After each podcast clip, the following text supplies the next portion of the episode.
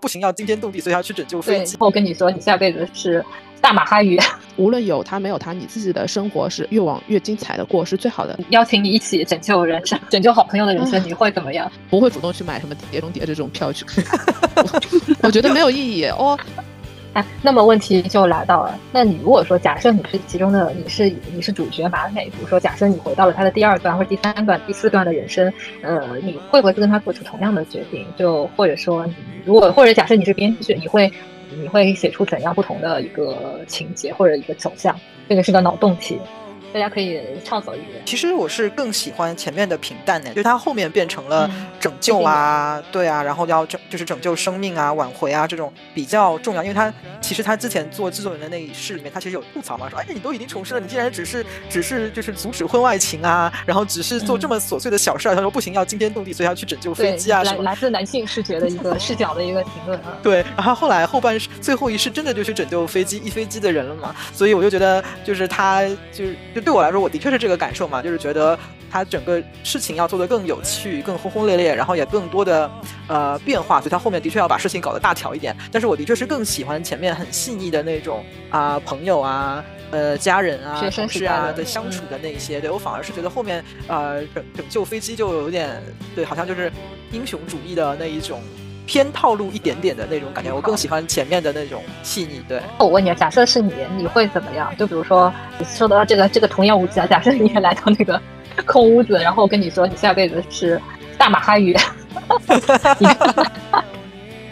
我觉得我应该也接受不了吧，我要我我还挺想当人的。对啊，但是你现在就要回去重新过一辈子你自己的人生，你会做出什么不一样的决定呢？我觉得如果带着记忆的话，那简直太多太多了。因为我觉得，特别对于我们这一代人来说，就是八零后、八五后，我们小的时候信息是非常闭塞的嘛。然后到我们大概中学开始有互联网这个东西了，然后到了大学，就是也是互联网的，算是比较野蛮生长跟野蛮发展的，就是在国内啦，至少的那一段时间，就是各种呃新的那些门户网站啊，然后有一些那个叫什么班班班主 BBS 那种，anyway 就是有一些那种 BBS 啊论坛啊，然后那些东西，然后嗯、呃就是我们现在很多习以为常的手机 APP 什么的，也是就是有一个非常不一样的一个从无到有的一个整个信息的爆炸的一个时代嘛，我就觉得对我们来说，如果我们带着对我来说，如果我带着记忆回去的话，那简直那一辈子会过得非常非常非常非常不一样啊！因为等于是我提前拥有了那么多那么多现在那么多的知识的话，在八十年代那个时候简直就是无法想象的。那你打算是怎样？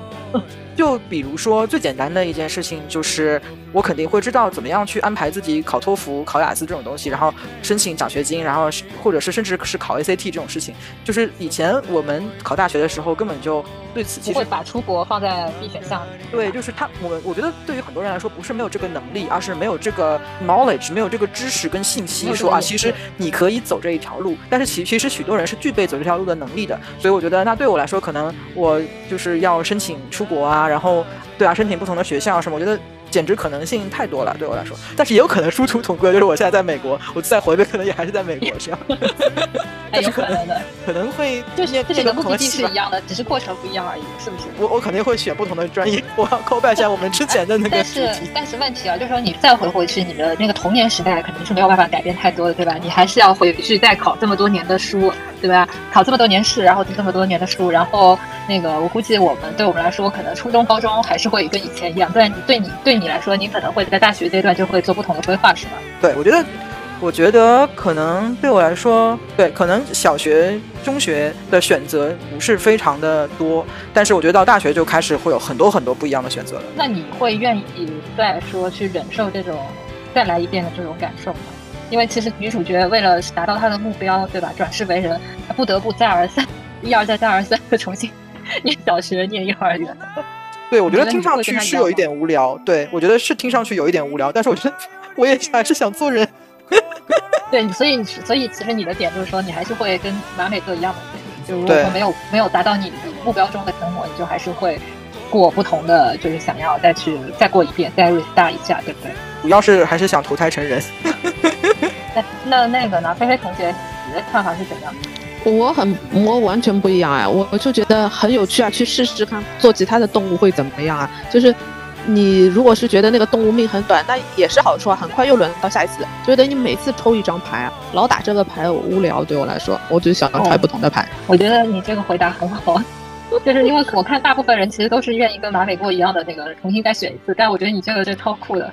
就是因为它里面那个就是办事员也说的，他说你们觉得投胎成人只是你的价值观，但是对于他们来说，你投胎成别的动物没有并没有意味不好。而且就是我我女儿喜欢动物嘛，我就跟她看了很多这种动物相关的东西。动物的世界其实也是很丰富的，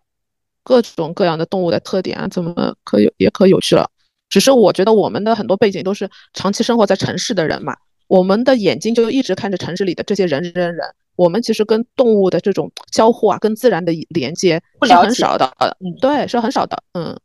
那我那我就来 challenge 你一下，比如说你突然之间，对吧，来到这个空屋子，但是呢，你心目中一直有一个怨念，其实是有一些愿望没有实现的，就包括，嗯，可能你想那个。在目睹你女儿对吧穿上婚纱的那一天，哎，万一在之前，哎，这个我是瞎瞎说，我觉得跟跟本人事情没有关，对吧？你有那些没有没有达成的心愿嘛，对吧？那你会吗？那你会选择重新再过一次吗？或者说，呃，你觉得自己过程中可能是因为你自己的问题导致的某一个结局不是很如意嘛，对吧？所以你觉得很内疚，或者说你想重新做的更好一点，你会你会再 restart 一下吗？还是继续做动物？嗯，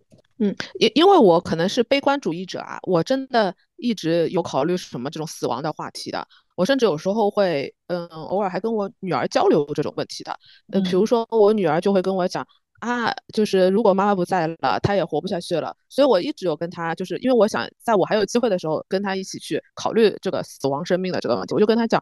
嗯，就是任何一个人，就是我对他讲的话，任何一个人都是独立的。谁不在了，或以什么形式跟你就是不一样的，现在不是那么亲密的生活在一起了，都跟你是就是你真的生命的主线不应该影响的。而且我说，如果一个人真正爱你的话，他一定是希望你能无论有他没有他，你自己的生活是越往越精彩的过是最好的。你如果能过得很好的话，那就是无论我在不在都是最开心的一个事情。所以我觉得我可能悲观，我一直在准备好，随时随地可能就是。我们的缘分就到这里，所以我不会特别留恋到说我不能接受这个就是我们的故事的一个结尾，所以应该很少会发生。就是我觉得不行，就是一定还有执念。我又要想说我上一集说过的话，为什么你能活出百岁老人的 人生之后，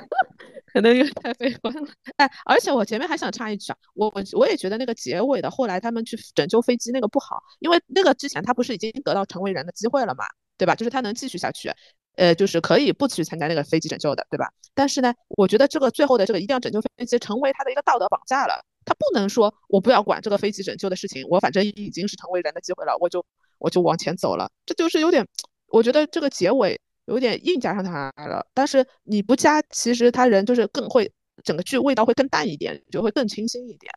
但是，反正最后编剧是决定还是要有这个结尾吧，显得是一个高潮。我是觉得最后那个倒不是真的是为了戏剧化或者是强行拔高主题而加的，他其实是说，因为在在他转世转世成为飞行员前面一世，他已经意识到，就是说，呃，他们有一个朋友嘛，对吧？他们有一个就是共同两个朋友会在一个空难中。死死亡嘛，然后其实而且他在前前两前三世的那个生活当中，就是个人已经已经获得了一些所谓的一个阴德，已经积累了很多阴德，就包括他第三世积累到那个阴德以后，就还能转世成人嘛。所以我感觉他反而是就像像是一种探寻个人的那个生活的意义，到底生活的意义是什么？然后他的最后一段的落脚点其实是在于他认为生活的意义是在于自己所爱的人的一个感情嘛，包括自己的父母啊、朋友啊这种所谓的感情啊，包括你想他们成为。那个飞行员以后，最后也是选择辞职，回到了自己的所谓的小镇，对吧？小城市去做一个很普通的工作，但是是可以跟自己的朋友啊、家人能够近距离接触的，相相处在一起的。所以我觉得最后一段似乎是有一些离奇，但是离奇当中其实也是有，也也是相当于是，呃，女主角最后找寻到了生命或者个人最有意义的一种生活方式，倒也不真的是太强行拔高。我个人的想法，就反正觉得也也最后写出来一个中心思想吧。对，我是觉得就是阿黄同学说的，他们最后放弃了飞行员那种就是很光鲜的生活，然后回到小镇。对，我觉得这个的确是很，对他们的目的就真的只是为了要整，就是要把朋友救下来而已，而不是为了说我要过上更好的生活啊什么的。对啊，但是我觉得救朋友这件事情就是一个道德硬要他们为什么要写？就是如果是我，如果想要这个剧更淡一点，我就。没有空难这个事情，那现在可能可能就无聊，就是这个剧的结尾就会很很淡的就这样结尾。那现在有空难了这个事情，那那个飞同学，如果是你，你你会回去吗？还是你不会再回去了？如果是你的话，就是你的好朋友真理给你发出了邀约，请邀请你一起拯救人生，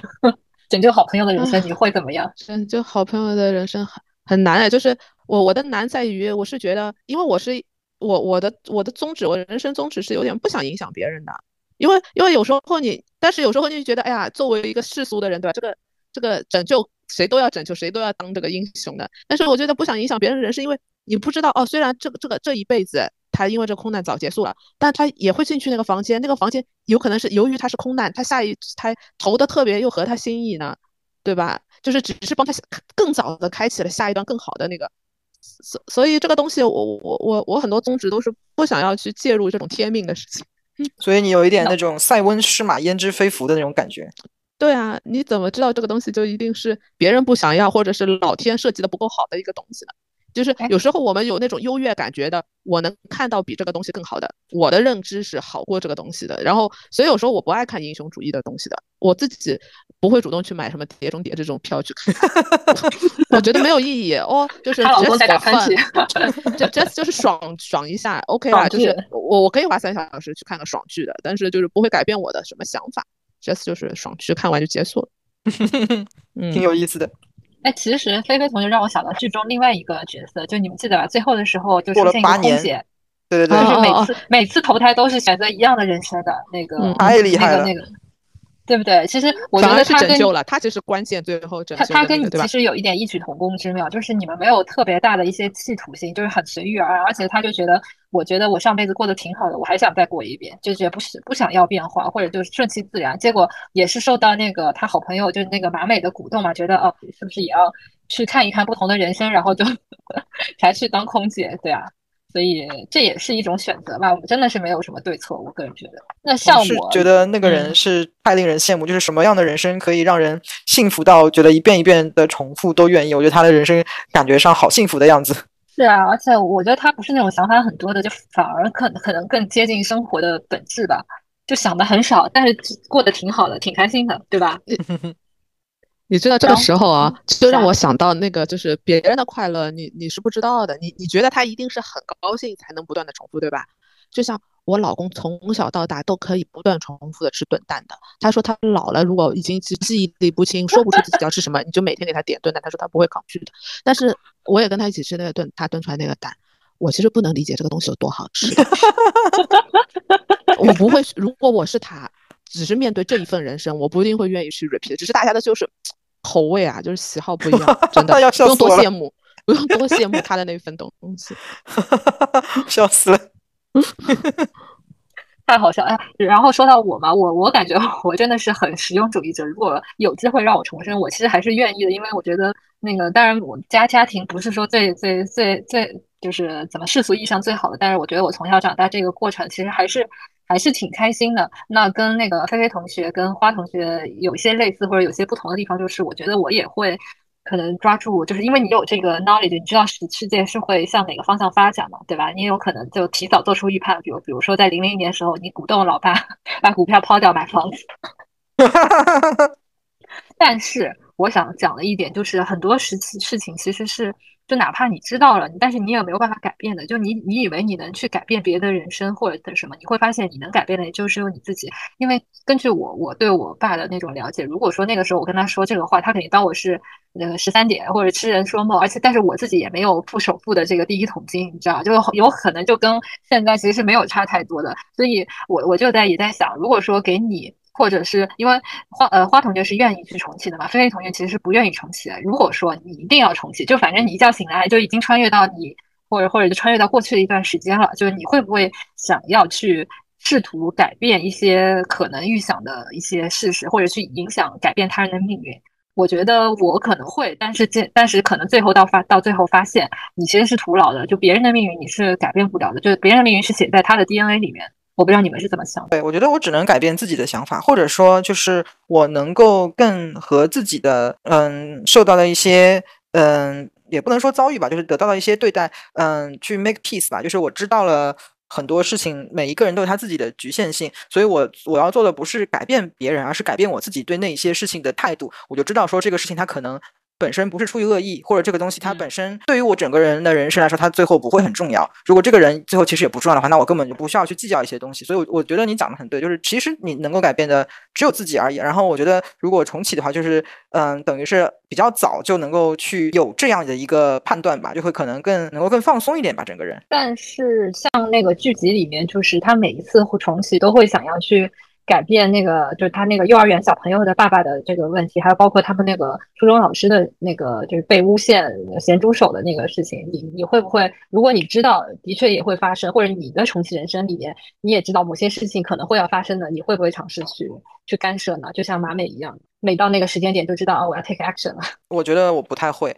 因为不太会是吧？嗯，对，因为我觉得每一个人都有他自己需要跌的坑，就是你帮他把这个坑避了，他以后就会在另外一个坑里面跌倒。所以我觉得那个每个人他那些坑只能靠自己去明白，然后去领悟吧。就是我觉得别人的帮忙只是。也一时之间的吧，不会是有一个实质性上的一个改变，但是人是需要自己实质性的改变。我觉得就好像有点类似教育小孩，你跟小孩说说破了嘴，说啊你这个不能做，那个不能做，你要少走弯路啊，妈妈都是为了你好，是吧？那小孩肯定不会听的嘛，就是他肯定要自己去走了那个弯路，他才知道说哦，这个是个弯路这样子。那菲菲同学，那个我估计你也是不会干涉的吧？你连重生都不想重生的人。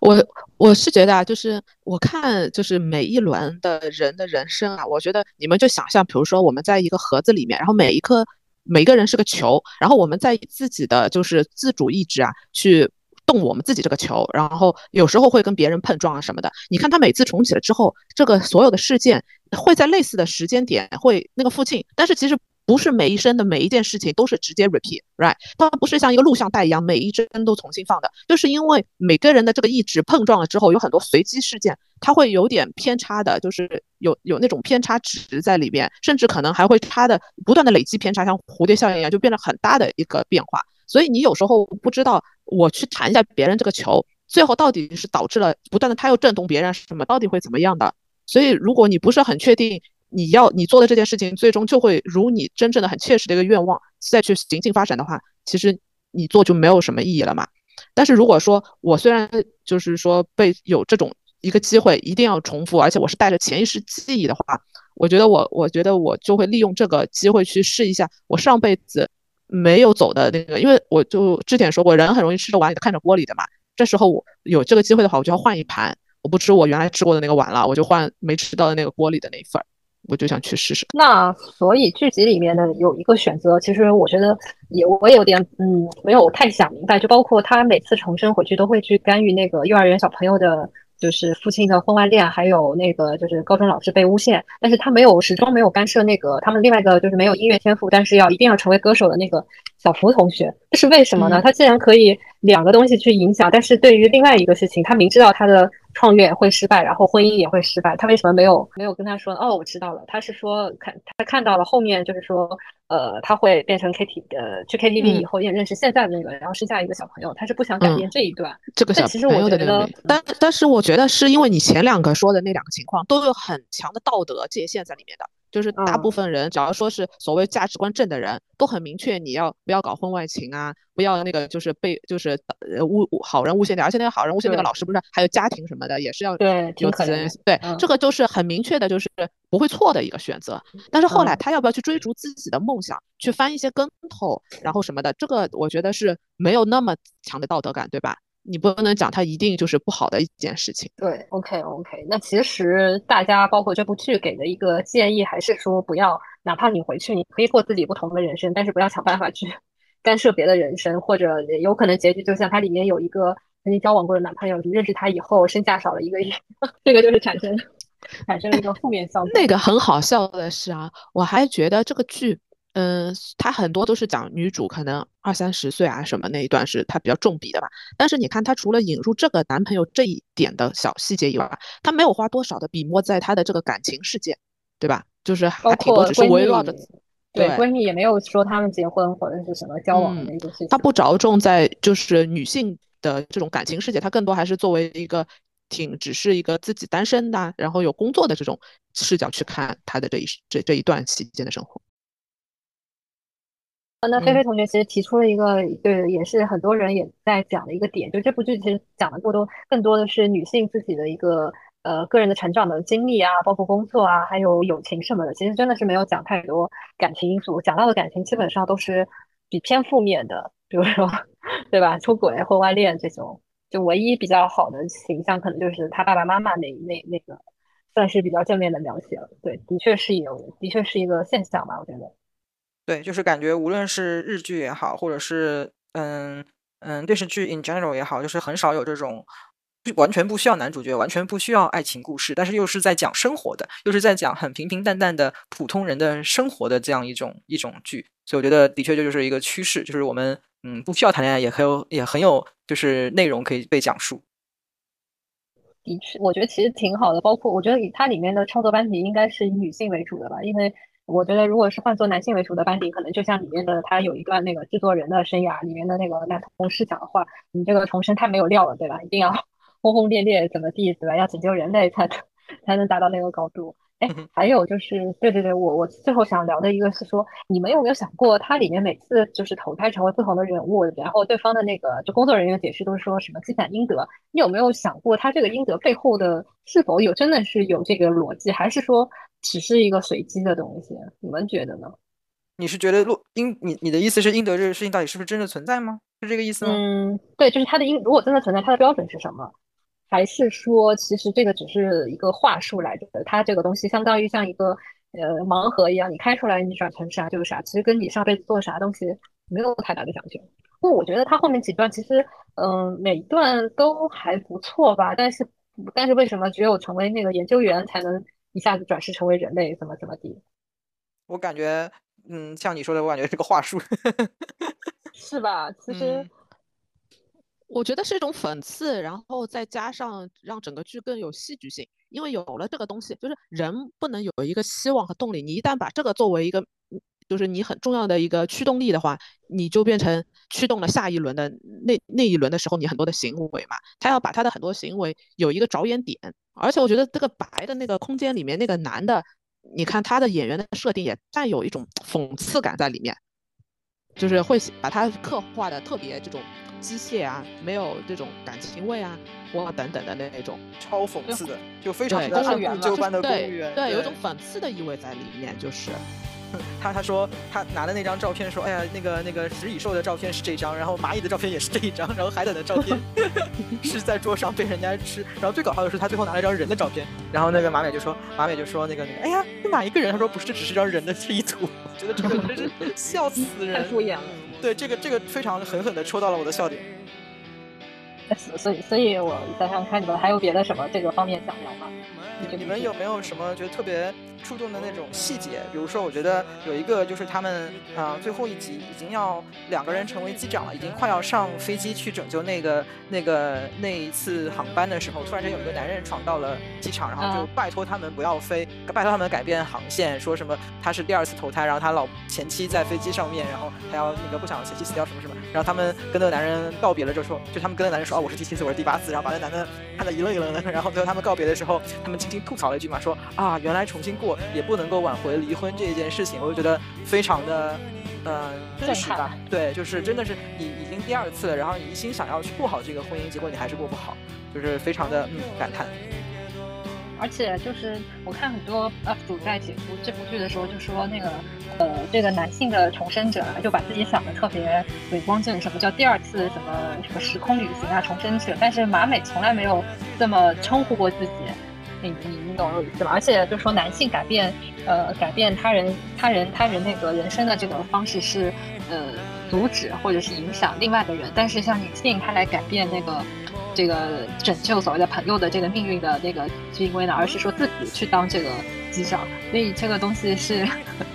当然当然没有说这个男性不好，但是这个东西其实是一种对比吧，就是为什么大家都是重生者去选择去拯救别人的命运，大家的选择其实不一样，一个是。推别人去做，一个是我自己去当飞行员，我觉得这个其实是个很大的一个不同点。那如此说来，那一个男生在第二次过，甚至都没有能够成功的挽回他的婚姻的话，的确也是，嗯，是不是因为跟性别有关？按照你说的这个逻辑。对啊，就是都什么东西都是让让人家来弄啊，你看不是从自己角度去想我怎么改变这个，对吧？我怎么改变这个体验？对，对我来说，我我觉得印象很深刻的是，因为我我们从小我可能日剧看了很多，然后小时候那个时候其实听过的一些歌曲啊什么的，都在他这个剧里面会有一些体现，包括当时什么呃那个那个大头贴啊，还有那首那首 Speed 的那个那首歌，哇，我觉得那那他们在车里面合唱那首歌的时候。我觉得这整个那个 DNA 都动了，所以其实这部剧，我相信如果在日本播出的时候，很多很多更多的人会有一些共鸣，因为的确是那个时代的产物嘛，对吧？我就觉得这个编剧写的很细腻，就是那个女孩子交换这种大头贴，然后聊最近喜欢的看的电视剧，很紧急的想要回去追今天会播放那一集的那种心情，我觉得真的是一个男编剧很难写出来这种切身的感受的，太太就是很扣到人的那种。细节，因为我们就是这么长大的，就小时候好像的确是有这种场景在。对对，所以我觉得这部剧整的一个风格真的是以小见大，就是很巧，它没有一个宏大的背景叙事，它的场景真的超神的，就是 KTV，还有餐馆，还有什么，还有就可能不同的那个现场嘛，就是什么车站。哎，这个拍的时候，对我我就我就想，就是他很有可能是今天就是这几天拍一个景，但是每一轮就是一天拍完的东西都不一样。对，所以我觉得这因为这个剧比较复杂嘛，是有几轮的，你要在那一轮的状态去演，所以那个演员必须很清楚，就是我今天卡的这个就是是要在这个状态下的。对对，我我我也想到制作都是这样的，嗯，包括他们那个就毕业典呃就那个成人典礼，然后每次都有一个男的出来闹事，但是他们每次座位都是不一样的，有时候马美是跟他们一起坐，有时候马美是跟珍妮，也不显示不同的就是人，对吧？但其实肯定是一起拍的，所以我觉得这个其实我我觉得我是观众看上去都有点那个糊，他们自己是怎么区分到底是第几轮的什么场景？真的觉得编编剧也很用心，然后演员也演的很到位，所以就促成了这个剧，嗯，很好。好吧，呃，那真的是挺开心的。二零二三年就能遇到这一部制作很精良，然后构思非常巧妙，然后又能引发很多话题度的那种很好看的日剧。那么希望我们接下来有更好的一些作品能够出现。哎，说到这个，我不知道你们想不想去看最近上映的那个电影《芭比》？如果说大家有兴趣的话，也可以一起去看，然后就这个电影也做一次节目，因为我感觉这个电影好像挺有话题度。好呀，好呀，是的。好呀，好的，那我们这边就留一个，对对对，留留一个悬念在这边。那么今天的节目就先告一个段落。那么后面我们等我们三位各自分头去看同一部电影以后，再来聊一聊大家感兴趣的那个最新的一个一些影视作品。那么今天就到这里，欢迎感兴趣的朋友们给我们呃点赞、收藏，或者在我们的评论区留言。您的回复是我们做下去最大的一个动力。那么拜拜，拜拜，拜拜。